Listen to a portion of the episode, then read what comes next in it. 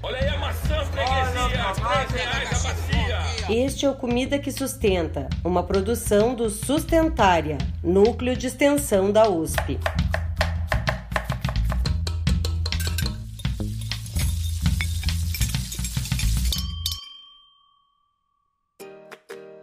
Olá, olá! Seja muito bem-vinda e muito bem-vindo ao nosso encontro Sustentária. Pode chegar, sente e fica à vontade. Meu nome é Pamela de Cristine e está começando o terceiro episódio principal da terceira temporada do Comida que Sustenta. Aproveito para te lembrar que nessa temporada, entre os episódios principais, estamos lançando semanalmente episódios da série Sustentária Explica e Sustentária Eco, sempre com alguma relação entre si. E adoraríamos saber sua opinião sobre esse novo formato, então te convidamos a nos inscrever em qualquer um dos nossos canais de comunicação. E quem divide a mesa de apresentação comigo hoje é a Nadine Marques. E não é modo de dizer não. Se você está só nos ouvindo, saiba que estamos aqui gravando juntinhas no estúdio da Faculdade de Saúde Pública. E se você está nos assistindo, pode ver aqui o nosso cenário, muito legal, nesse novo formato aqui de gravação. Então, oi, Na, seja bem-vinda. Oi, Pan! Olá, você que nos ouve. Que delícia gravarmos juntas, né, Pan? Bom, quem nos ouve vai logo perceber que hoje a nossa mesa está especialmente cheia, então eu já vou aproveitar para introduzir o nosso tema de hoje. No último episódio principal, falamos sobre os sistemas alimentares tradicionais do Brasil e hoje vamos começar a falar de como estão caracterizados os sistemas alimentares atuais aqui do nosso país. Eu não vou dar muito spoiler aqui porque vai ser tudo explicado ao longo do episódio. Mas tudo começou com o desenvolvimento do Índice Multidimensional para Sistemas Alimentares Sustentáveis pela nossa coordenadora geral, Aline Martins de Carvalho, durante o pós-doutorado dela. E recentemente nós juntamos a fome com a vontade de comer ao perceber que esse índice precisava ser revisado e ampliado. E pudemos contar com o apoio do WWF Brasil para possibilitar esse trabalho. E se você está se perguntando, a WWF é aquela ONG do Panda? E eu já te conto que sim, é ela mesmo. E esse trabalho gerou resultados muito bacanas que estão ecoando o Brasil afora. Então hoje trouxemos algumas das mulheres responsáveis por tudo isso para conversar com a gente. Vamos apresentá-las, Na? Com muito prazer, Pan. Eu começo então com a Marina Nord, que é nutricionista, mestra e doutora pela Faculdade de Saúde Pública da USP e pesquisadora de pós-doutorado na Unicamp. A Marina é também mentora do Sustentária, compondo o grupo Multiplica ODS. Oi, Marina! Seja muito bem-vinda aos nossos microfones. Olá, bom dia a todas, todos que estão ouvindo, ou boa tarde, né? A depender do horário que vocês vão nos ouvir. É um prazer estar aqui com vocês hoje, Pana, e as próximas convidadas, que eu também não vou dar spoiler, né? Para não dizer o nome. É, é um, eu só queria dizer que é um grande prazer, espero contribuir para a discussão.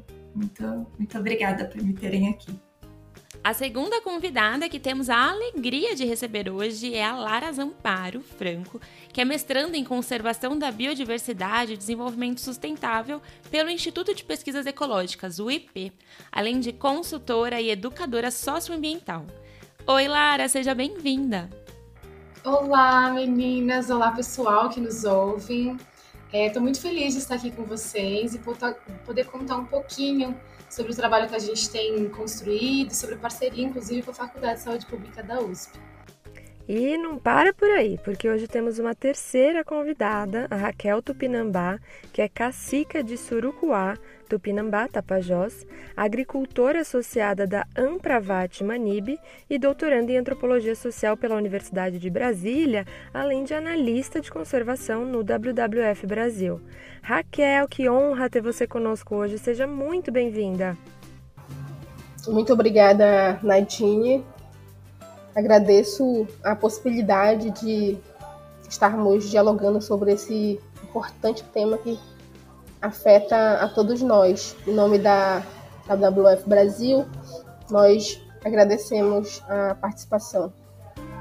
Bom, agora com todas devidamente apresentadas, vamos ao nosso bate-papo. E eu vou começar com uma pergunta para a Marina, que foi quem liderou a pesquisa de atualização do Índice Multidimensional para Sistemas Alimentares Sustentáveis, que é chamado de MIFS Revisado, não é? Então, gostaria que você explicasse um pouco para gente, Marina, sobre esse índice e a importância dele, por favor. Ah, claro, é um prazer. Eu ia até explicar a sigla, né? Porque é uma sigla MISFIR, né? A gente acha, nossa, que estranho. Então é isso mesmo, é uma sigla que está em inglês, mas o significado dela é esse que a Pan acabou de dizer. É índice multidimensional de sistemas alimentares sustentáveis e ela tem um R porque ela é uma versão revisada, porque como a Nadine também já disse, ela é, foi inspirada, né? ela é uma, um aprimoramento do primeiro índice que foi desenvolvido pela nossa coordenadora Aline Martins de Carvalho. E aí nesse nessa versão do MISF, a gente tem mais indicadores do que a gente tinha na versão anterior e também dados mais atualizados, então dados mais próximos da nossa realidade atual. E eu acho que é importante, né? Todo mundo deve estar se perguntando, mas viu, o que, que é índice, né? O que, que é essa coisa, índice de sistemas alimentares sustentáveis? Então, é, sempre que a gente fala em índice, muito provavelmente é um instrumento criado para medir um fenômeno que não é mensurável é, diretamente. Então, a gente está falando aqui de tentar mensurar a sustentabilidade, né? Não dá para a gente pegar uma fita métrica e medir. então, é algo que a gente precisa medir de outras maneiras. E ele é multidimensional porque a gente sabe que a sustentabilidade ela não tem uma dimensão só né? Então ela pode ser olhada do ponto de vista ambiental, por exemplo, né? A gente quer uma sustentabilidade ambiental, que significa que é, a gente quer que se sustente o meio ambiente que temos hoje, né? A sustentabilidade, essa palavra, é porque a gente não quer que as próximas gerações não tenham acesso aos recursos naturais que nós temos hoje. Então, se for da sustentabilidade ambiental, é disso que a gente está falando. Mas a gente tem outras dimensões relacionadas com sistemas alimentares, por exemplo, sustentabilidade econômica. Ele precisa ser um sistema alimentar que, de certa maneira, consiga ser sustentado para essa geração e para as próximas, gerando desenvolvimento econômico, gerando, né? e aí a gente também pensa em outras duas dimensões. Então eu já falei da ambiental, eu falei da econômica, e a gente tem a, a dimensão social e a dimensão nutricional. Né? Então, é um sistema alimentar que precisa fornecer nutrientes e uma alimentação saudável. E aí, pensando em todas essas dimensões, nós fomos buscar na literatura, é, ou toda a literatura, na verdade, né? a gente fez uma revisão sistematizada, então, tudo que a gente pode encontrar a respeito de indicadores ou seja, maneiras de quantificar quão sustentável eram essas dimensões, né? E aí a gente acabou selecionando 46 indicadores que falam, quantificam de alguma maneira esses, essas quatro dimensões da sustentabilidade dos sistemas alimentares. Só para dar um exemplo, porque eu não sei se o ouvinte compreende o conceito de indicador, né? É, então, assim, o que é um indicador? O indicador é algo que a gente consegue quantificar de alguma forma e é uma proxy do fenômeno que a gente quer medir. Então, vou, é, um exemplo, né?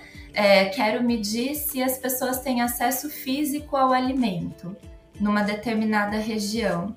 Qual indicador que eu posso usar para isso? No nosso caso, a gente selecionou um indicador que é a densidade de é, vendas de alimentos saudáveis por habitante naquela determinada região. Então, por aí eu já consigo saber se os habitantes têm acesso a alimentos e não a qualquer alimento, é um alimento saudável. Né? E isso é um indicador, por exemplo, de acessibilidade a essa alimentação que fez parte do nosso domínio é, social do nosso índice, tá? Então, bom, tá, conseguimos lá os 46 indicadores, pontuamos todos eles, e aí a gente então tem um score final que é o tal do índice. E esse score é interessante, né? Uma das coisas que você falou na sua pergunta, né? Qual é a importância desse estudo, né?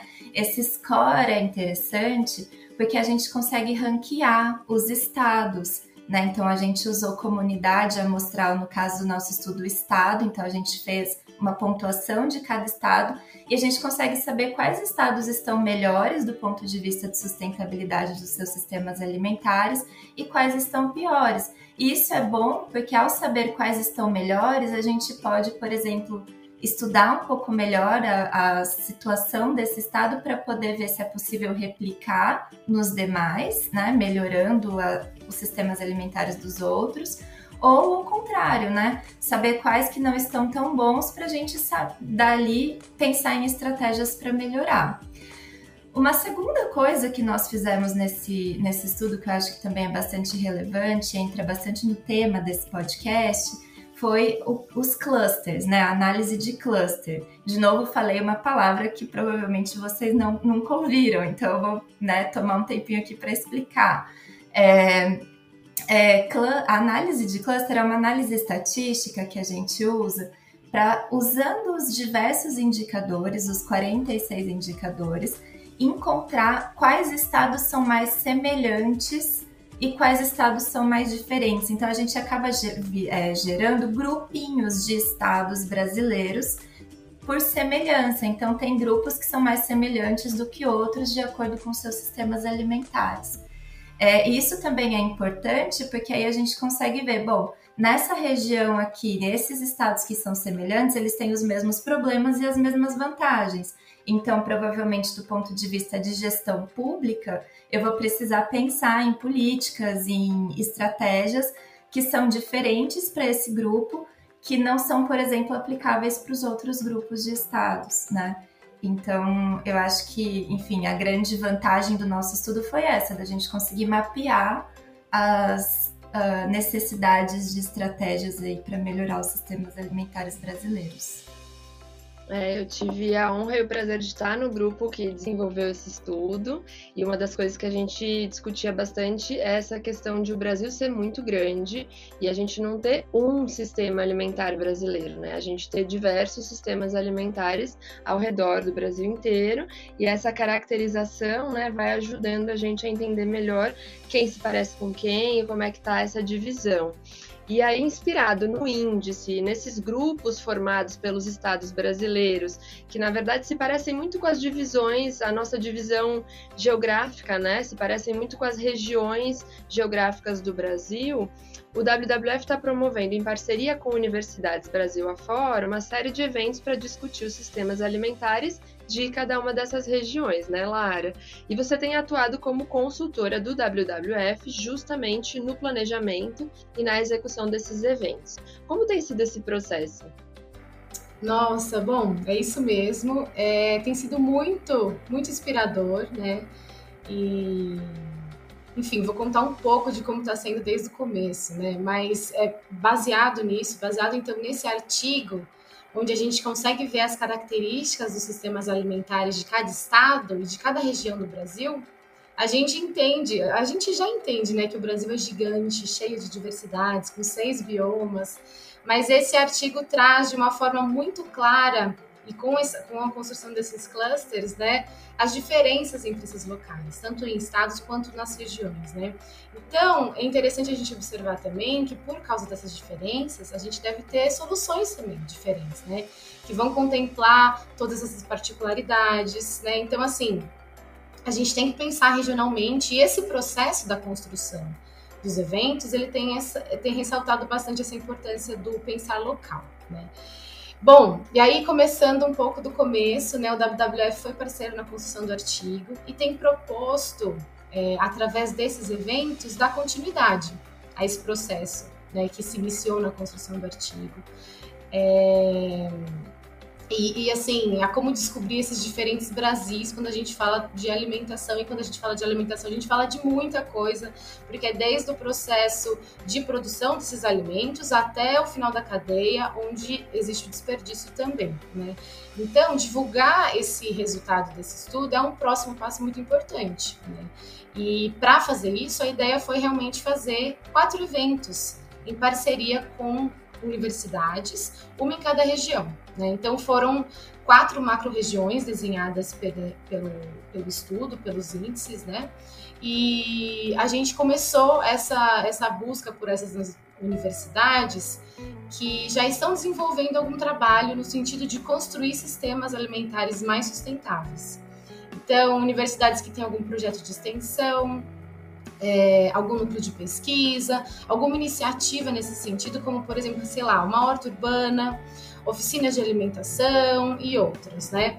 E aí a gente fez esse convite, né, de parceria com essas quatro universidades e logo conseguimos é, parcerias. A gente está muito feliz com o andamento do projeto, né? Então representando a região Sul e Sudeste que ficaram juntas no no estudo, a gente tem a Faculdade de Saúde Pública da USP, aqui onde a gente está falando, né, que foi onde tudo começou na construção, na construção, inclusive, do próprio artigo, né? E elas têm feito um trabalho incrível, vocês, né? A gente está falando aqui, faz esse podcast, inclusive, faz parte de tudo isso, né? A gente está falando de um trabalho muito lindo de extensão, que é o Sustentária. Então, a gente buscou a parceria, né? Dar continuidade a essa parceria muito incrível do WWF, do é, representando então a região centro-oeste, a gente tem a Faculdade Federal de Goiás, que é, também tem um núcleo de extensão, é, que é também sustentária, com o mesmo nome, inclusive. E representando a região Nordeste, a gente tem a Faculdade Federal do Rio Grande do Norte, que faz também um trabalho muito legal, chama Lab Nutrir, onde eles têm uma horta, é, urbana, muito bacana onde fazem oficinas, tem, tem uma turma, inclusive, de, de formação, acho que semestral. Então, são trabalhos muito bacanas que estão acontecendo nessa universidade. E conversando junto com a Raquel, que é nossa analista de conservação do WWF, é, a gente quer apoiar, então, os trabalhos que estão sendo desenvolvidos na região norte. Ela mora em Santarém e lá tem a UFOPA e também tem esses trabalhos, então a gente está deixando com ela essa negociação. Bom, e legal, então a gente conseguiu os parceiros, foi, foi muito fácil, tudo se encaixou. Né? E qual é o objetivo, então, desses eventos, dessa parceria toda. Então, é justamente apoiar a agenda né, desses quatro cantos do país e a gente quer fortalecer essas redes entre essas pessoas, entre essas universidades, essas quatro que a gente falou e outras outras iniciativas, né, coletivos, pessoas, organizações e as universidades que já estejam trabalhando nesse sentido e não só fortalecer esse link, né, mas também promover esse diálogo entre essas diferentes esferas é, que trazem diferentes pontos de vista, né, e diferentes riquezas que, se, que vão se complementam, complementando. Então a ideia é trazer todo mundo para esse bate-papo. Né? É, bom, e, e para além disso, né, como, como esse é o objetivo e como a gente exatamente está fazendo isso?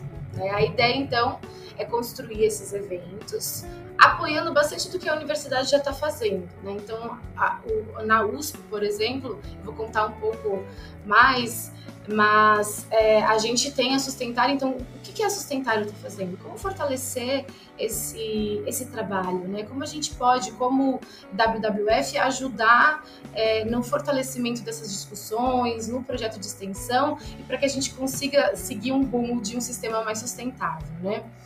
A ideia também é divulgar é, esse documento científico que a Marina está explicando para a gente, como ele foi desenvolvido, quais são os resultados, e em cada evento buscar é, fortalecer a informação da região presente. Né? E, e, também fazer chamar pessoas que estão fazendo trabalhos parecidos, né? É, para complementar esse conhecimento acadêmico que a gente tem. Bom, e um outro ponto importante também na hora de pensar na construção desse evento foi que a gente quis adicionar na construção a percepção dos moradores dessas regiões, né? Então, o artigo ele traz as características nutricionais, sociais, econômicas e ambientais, mas para além disso, a gente achou que seria também muito importante entender quais são as percepções das pessoas com relações a dois pontos interessantes. Então, quais são as demandas mais urgentes e quais são as soluções mais efetivas percebidas com relação à alimentação por região. Né? E para isso, a gente criou um questionário onde a gente listou as demandas e as soluções principais identificadas, inclusive no próprio artigo, e a gente compartilhou dentro das nossas redes, tanto do W quanto dessas nossas parceiras na universidade, para que isso se pulverize pelo Brasil. Né? E com isso a gente teve então um resultado de percepção por região. E utilizando esses resultados das percepções que a gente identificou, surgiram alguns assuntos interessantes em serem abordados desse evento. Então, então aquilo que está sendo discutido, que as pessoas estão percebendo como pautas interessantes para a gente voltar a falar, é, a gente trouxe então para esses eventos. Né? Então, para fomentar essas discussões que também são percebidas como urgentes nessas regiões. Nossa, Lara, é muito interessante isso de ir além do desenvolver um índice, ter toda a pesquisa, mas ter essa discussão local e também a participação dos atores locais, né? Acho que isso agrega e, e potencializa o trabalho que foi feito nesse período. E aí vou aproveitar e perguntar para Raquel, que já nos contou né, que a intenção do WWF é dar visibilidade às pesquisas e trabalhos que vêm sendo desenvolvidas pelas universidades a respeito de sistemas alimentares sustentáveis. E atuando como facilitadora nesse processo de diálogo com a, com a sociedade, né, como a Lara citou, eu queria perguntar se você pode nos contar um pouco mais sobre essa forma de atuação do WWF. Sim, Pamela, muito obrigada pela pergunta. É, queria aqui aproveitar para dizer que é uma política do WWF Brasil né, que tem trabalhado com vários, vários é, temas dentro da organização, dentre eles a produção e consumo e a cidadania ativa, que são duas círculos, do, é, dois eixos que estão interligados. Então, nesse, nesse círculo, nesse eixo, nós estamos buscando fazer essa conexão entre a produção de conhecimento que a academia tem feito, né? inclusive apoiamos o estudo da professora Aline, da USP, né? do Sustentar, para que temos informações que possam estar sendo é, levadas até a sociedade civil, considerando a questão da produção e consumo de alimentos no Brasil. Então, nosso papel, nosso foco, nosso propósito é fazer essas conexões, essas redes, né, com que está sendo é, com, produzido de conhecimento com a sociedade civil, com os produtores e com as empresas, pensando como vamos modificar esse atual, o atual é, sistema convencional de produção para tornar ele um sistema é, de produção mais sustentável, um sistema de produção de alimentos que considera principalmente o meio ambiente, o social, né, para além do, do econômico. Então, que os aspectos sociais e ambientais estejam inseridos nesse processo. Né? Então, é muito nesse sentido que estamos faz, trabalhando nesse projeto que se chama Sistemas Alimentares Sustentáveis.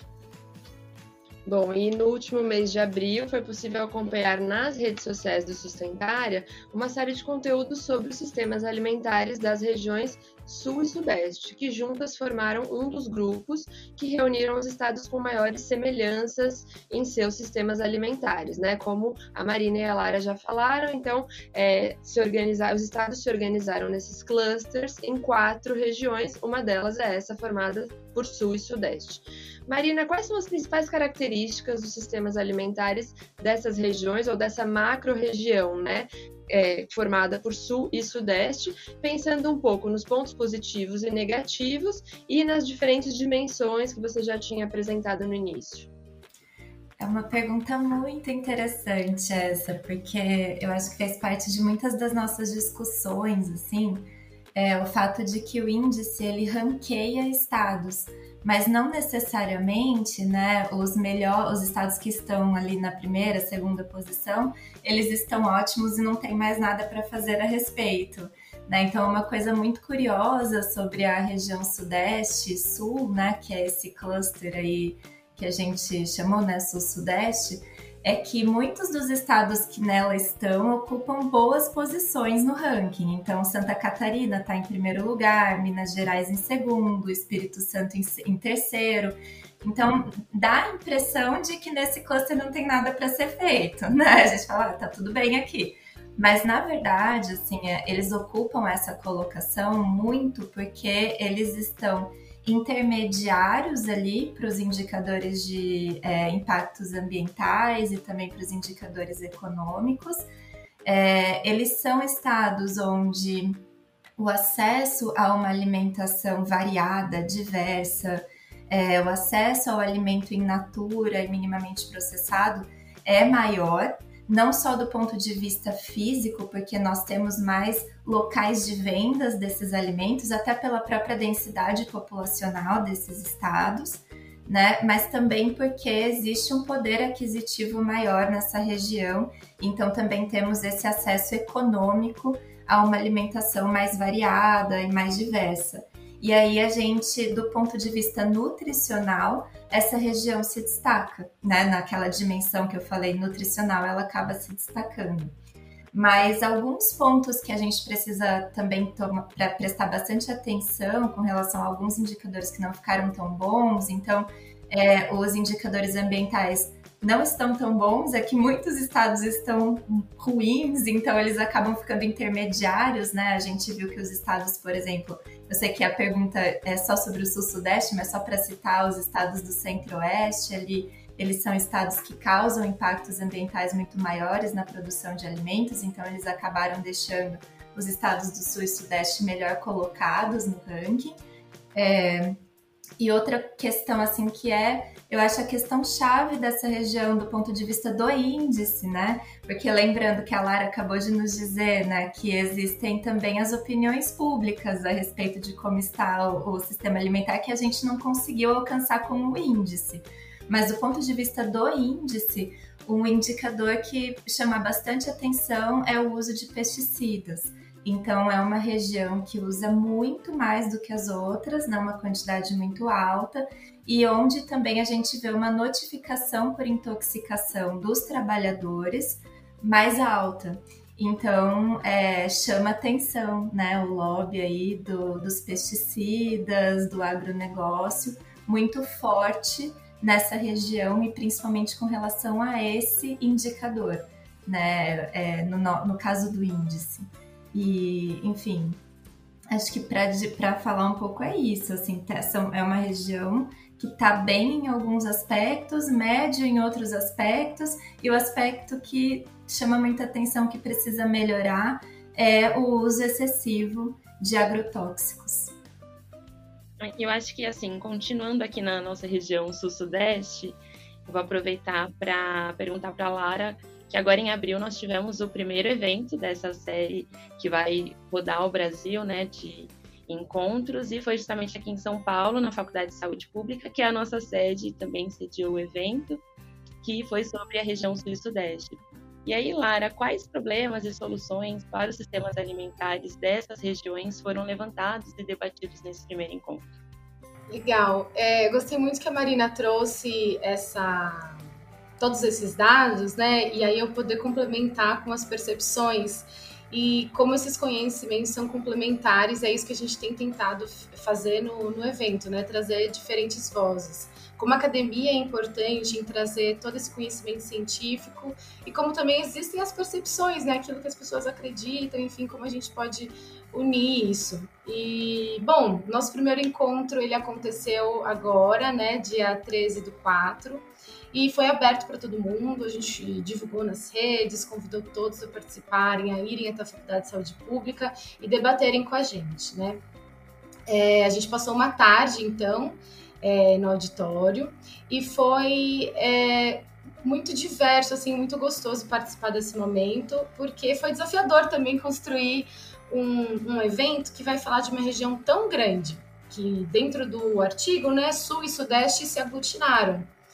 E, e a, elas são semelhantes, assim como a Marina está trazendo, mas tem também é, diferenças e de, vários desafios, né? Então, nesse evento, a gente tentou abranger tudo isso numa tarde. Eu acho que, claro, é um primeiro passo e a gente tem muito trabalho a fazer, mas foi muito gostoso poder participar desse debate, né? Enfim, é, esse, esse nossa região sul e sudeste aglutinadas, elas têm três biomas, né? O Pampa, a Mata Atlântica e o Cerrado e diversos problemas. Então, para buscar construir esse debate, a gente acolheu a divulgação do artigo. Né? Então, a professora Aline pode compartilhar um pouco sobre sistemas alimentares sustentáveis e a todo esse resultado importante que o estudo trouxe para a gente. A gente trouxe também a professora Dirce, que debateu um pouco sobre insegurança alimentar e fome, o trabalho que a USP tem feito, então aquilo que a faculdade tem feito e como as pessoas podem participar é, desse debate, né, das atividades. E também a gente construiu uma mesa né, de debate baseada no resultado do nosso formulário das percepções, o que foi muito bacana. Então a gente convidou as pessoas que estavam respondendo o formulário a montar o, a montar o evento com a gente, né? Aí eu vou compartilhar com vocês aqui as demandas mais urgentes e soluções mais efetivas percebidas na nossa região. Foram eu vou, eu vou comentar duas só, né? Duas e três as soluções, porque foi o que a gente decidiu trabalhar dentro do nosso evento, como as mais urgentes, né? Então, o primeiro foi a falta de acesso a alimentos de qualidade por preço justo, que é a incapacidade de comprar alimentos que são livres de agrotóxico, minimamente processado e com ingredientes naturais, sem comprometer é, a nossa renda né, para necessidades básicas que a gente tem aí, que costuma ser reduzida aí, falando de uma maneira geral, né? Então, como a gente pode acessar esse tipo de alimento, acessar a saúde, basicamente, né? Então, é, isso é uma dificuldade muito percebida por as pessoas nessa região. A segunda demanda foi o desperdício de alimentos em todas as etapas da cadeia da produção, distribuição e, e desperdício doméstico.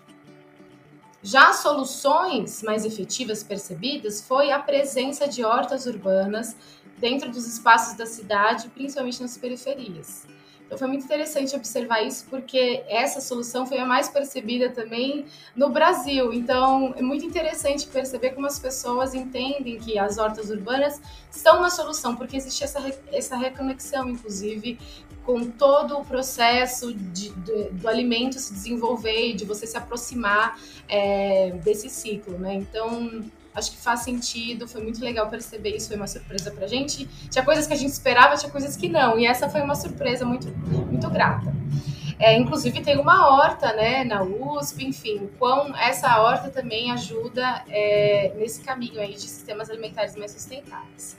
A segunda solução mais percebida foi essas mudanças sistêmicas no modelo de produção. E a terceira, estimular os subsídios de produtos orgânicos e agroflorestais. Bom, legal. Então a gente teve aí as percepções das pessoas, baseado nisso, vamos montar nossa mesa de debate, né? Então a gente quis compor com três pessoas para trazer também, de novo, diferentes é, percepções. Então a gente teve a honra da participação do professor Walter Bellick, que é do Instituto de Economia da Unicamp, que trouxe as contribuições da academia. A gente teve também o Instituto Chão, que fez um trabalho, que faz né, um trabalho muito inovador em vender produtos orgânicos é, em um modelo de negócio num formato de autogestão. Então, eles têm 30 pessoas, 30 colaboradores que devem receber exatamente a mesma coisa e todos fazem a mesma coisa. E também os produtores rurais, que são os fornecedores, recebem por aquilo que eles pedem e acham justo em seus produtos. Né? E como também os consumidores têm acesso a um, a um preço, é, de, a, um preço a um produto com preço, de, um preço justo, né? um produto de qualidade com preço justo sem uma margem de lucro, porque o Instituto é uma associação, então eles não trabalham com margem de lucro, mas trabalham com essa distribuição aí de renda justa. Então, o que é muito bacana, então a gente quis trazer iniciativas inovadoras para contribuir no nosso debate. E também a participação da ONG Banco de Alimentos, representando então a agenda das organizações governamentais é, nesse debate.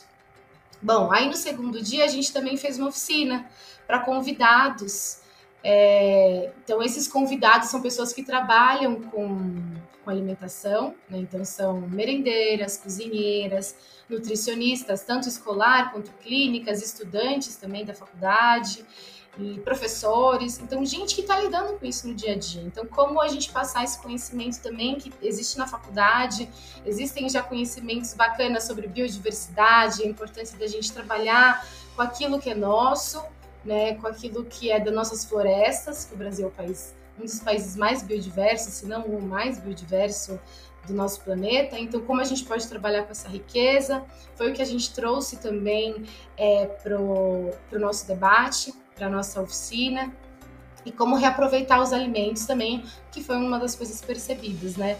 E, claro, fazendo um debate, fazendo uma construção ali é, de troca de, de saberes, Então, é, foi mais ou menos assim que aconteceu o nosso evento. Foi um resumo para quem não pôde participar né, no dia. É claro que é, tem a correria do dia a dia aí, vai estar disponível, inclusive no, no YouTube do Sustentária, o nosso primeiro dia, para vocês acompanharem ali a, a troca ali que a gente teve. Né? E uma coisa também que me chamou muito a atenção é, no evento foi que a gente quis realmente que existissem trocas entre as pessoas, entre é, essas organizações e como isso já aconteceu, né, do Sustentária já querer colocar, por exemplo, já, o Instituto Chão convidar o Sustentária para colocar os livros da faculdade no próprio instituto, pessoas querendo fazer um Instituto Chão em seus locais, pessoas querendo saber um pouco mais do banco de alimentos ou como acessa o,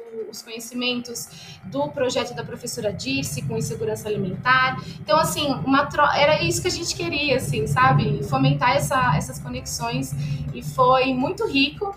E, e acho que é isso, assim, deu para dar um resuminho ali do que aconteceu na nossa região por aqui. É, isso foi riquíssimo, com certeza, Lara, e era exatamente isso que eu ia dizer. Para quem ficou com curiosidade de saber como foi, o evento do dia 13 vai estar disponível no YouTube da faculdade, no YouTube do Sustentária, para acesso livre. Quem não soube ou não pôde estar presente pode assistir dessa forma. E quem for eventualmente das outras regiões, fique atento e atenta que eh, os eventos vão acontecer também na região centro-oeste, na região nordeste, na região norte. E como a Lara citou, a gente tem horta aqui na Faculdade de Saúde Pública, a horta da medicina, a horta lá na, na cidade universitária, no CPUSP, do projeto USP Sustentabilidade, que é uma das soluções apontadas né, no formulário, que também são abertas e a, a, visitação, a quem quiser conhecer. A gente convida mais uma vez, já falamos disso em outros episódios, e a gente convida mais uma vez a quem quiser conhecer, quem for de dentro da universidade e quiser participar. Enfim, são soluções possíveis.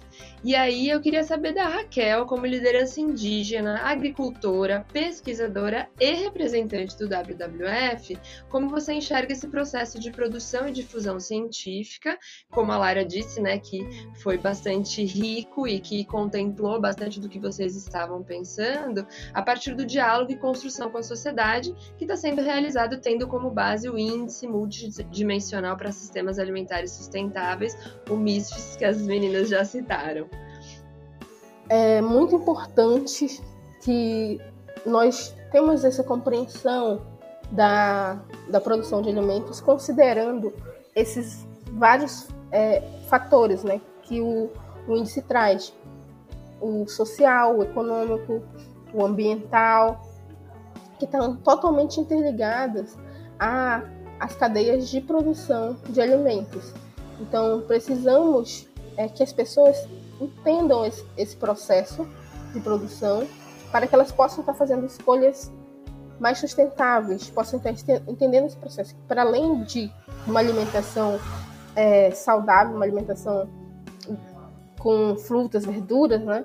É importante a gente entender a, a importância também de quem faz parte dessa cadeia. Por exemplo, os atores que estão produzindo, né? A cadeia está, é, por exemplo, usando o trabalho escravo, né? Claro que queremos que isso não aconteça. Então é muito importante que haja esse olhar também para a produção social. O que a gente está consumindo, tá? É, contribuindo para o desmatamento das, das áreas florestadas, né? Então, também queremos que as pessoas tenham essa consciência na hora de fazer suas escolhas, a sua aquisição dos seus produtos. Então, o índice que considerou é, todos esses fatores, ele é um trabalho completo que traz essas informações né, e mostra para a sociedade é, civil em geral como é importante olharmos para to todos esses fatores e além disso, como que em cada região do, do Brasil é, é diferente, né? Às vezes um desses, desses fatores é, tem um é mais, digamos que é, economicamente é mais viável, mas é, ambientalmente tem sido totalmente insustentável, né? Então, como que a gente também chega nesse equilíbrio e assim possibilita que, que os sistemas se tornem mais sustentáveis. Bom, e depois de compreendermos melhor todo esse processo, além de ouvir essas reflexões preciosíssimas das nossas convidadas, acho que já estamos prontas para o nosso próximo quadro, não é, Nadine? Sustentária Indica.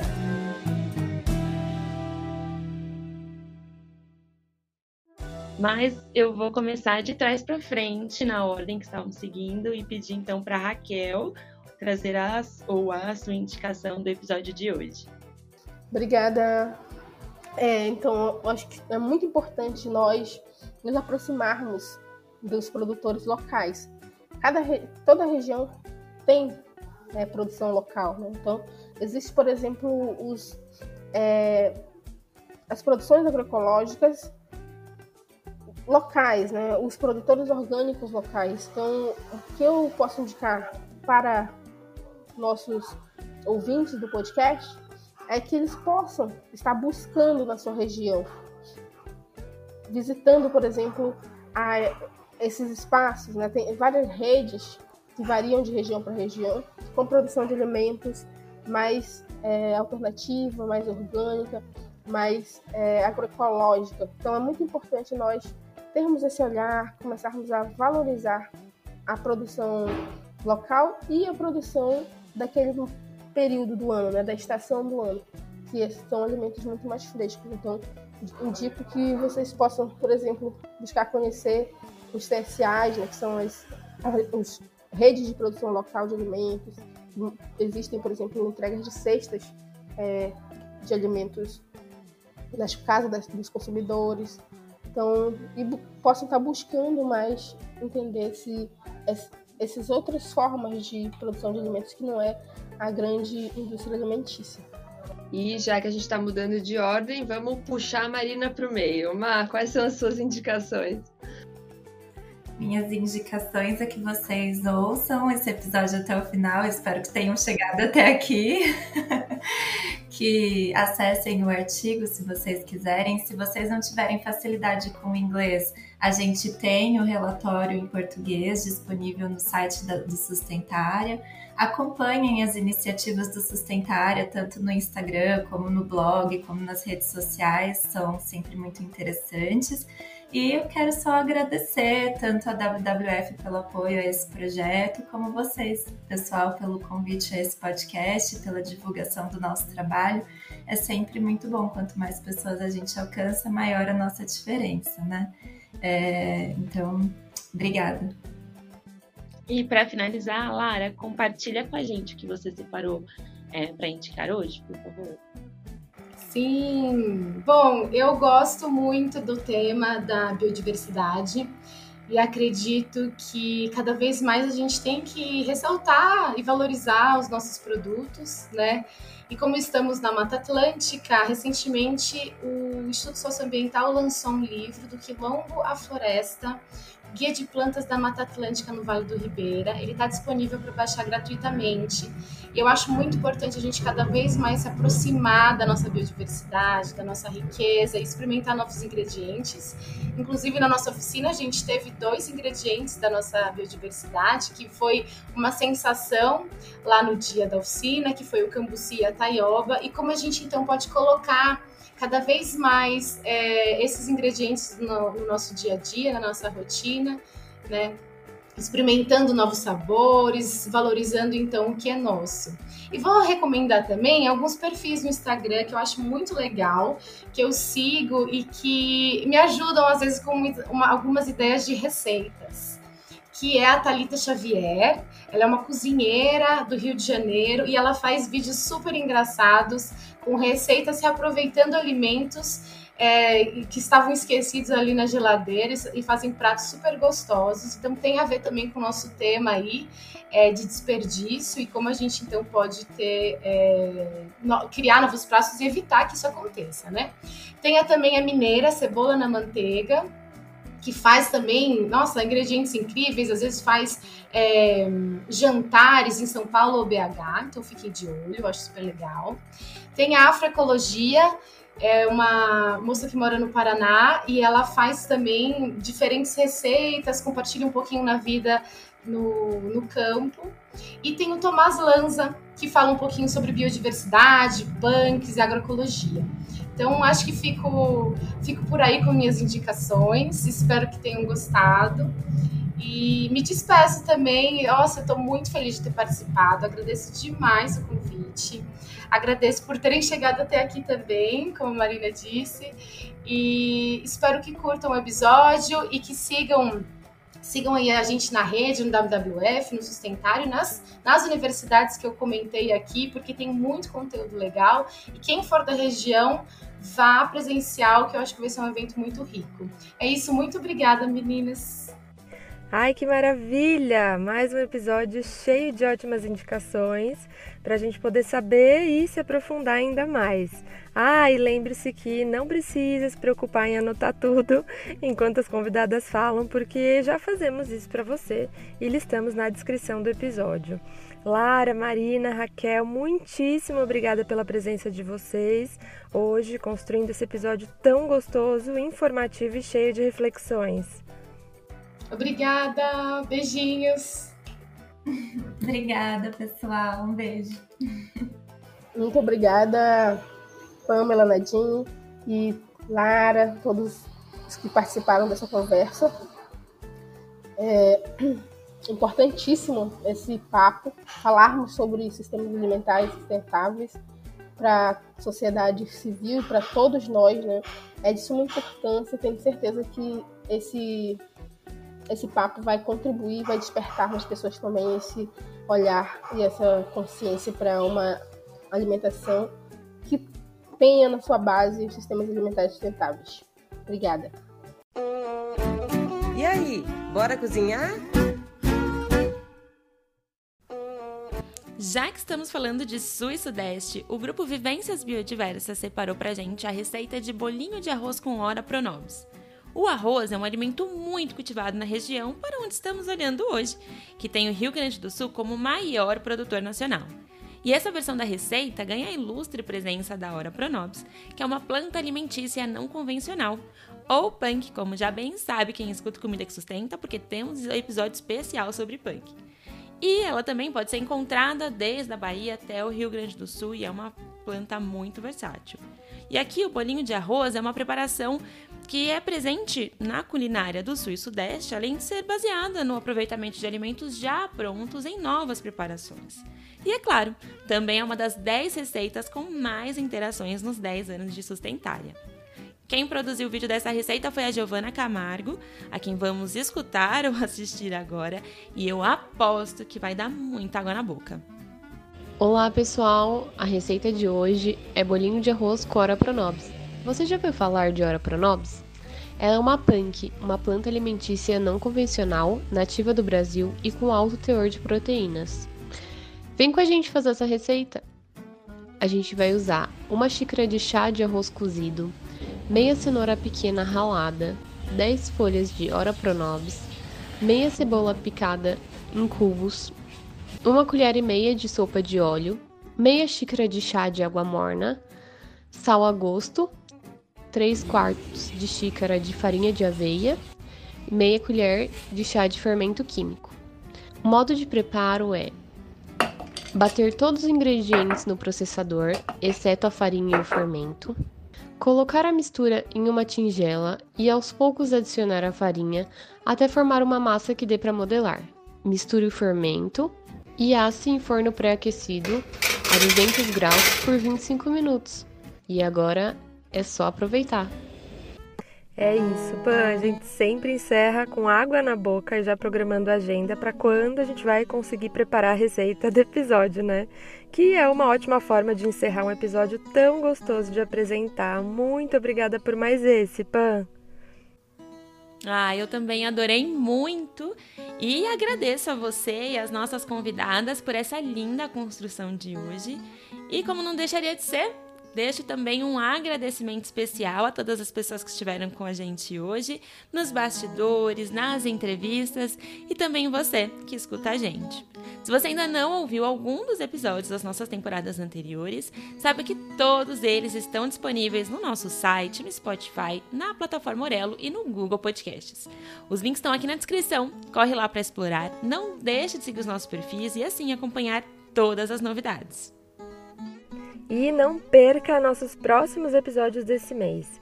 Como você já deve saber, teremos um episódio eco, e já que maio é um mês com cinco terças-feiras, teremos não dois, mas três episódios da série Sustentar Explica.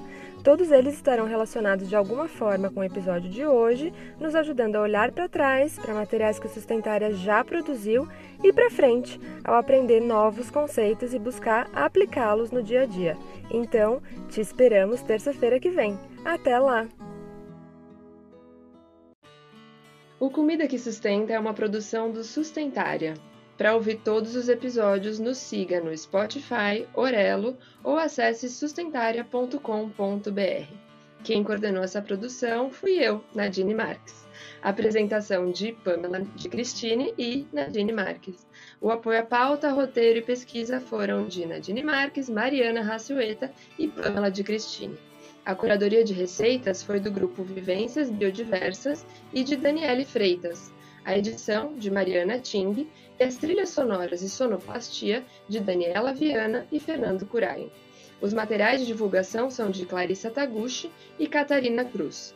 O Sustentar é um núcleo de extensão da USP, idealizado e coordenado pela professora Aline Martins de Carvalho, do Departamento de Nutrição da Faculdade de Saúde Pública da USP.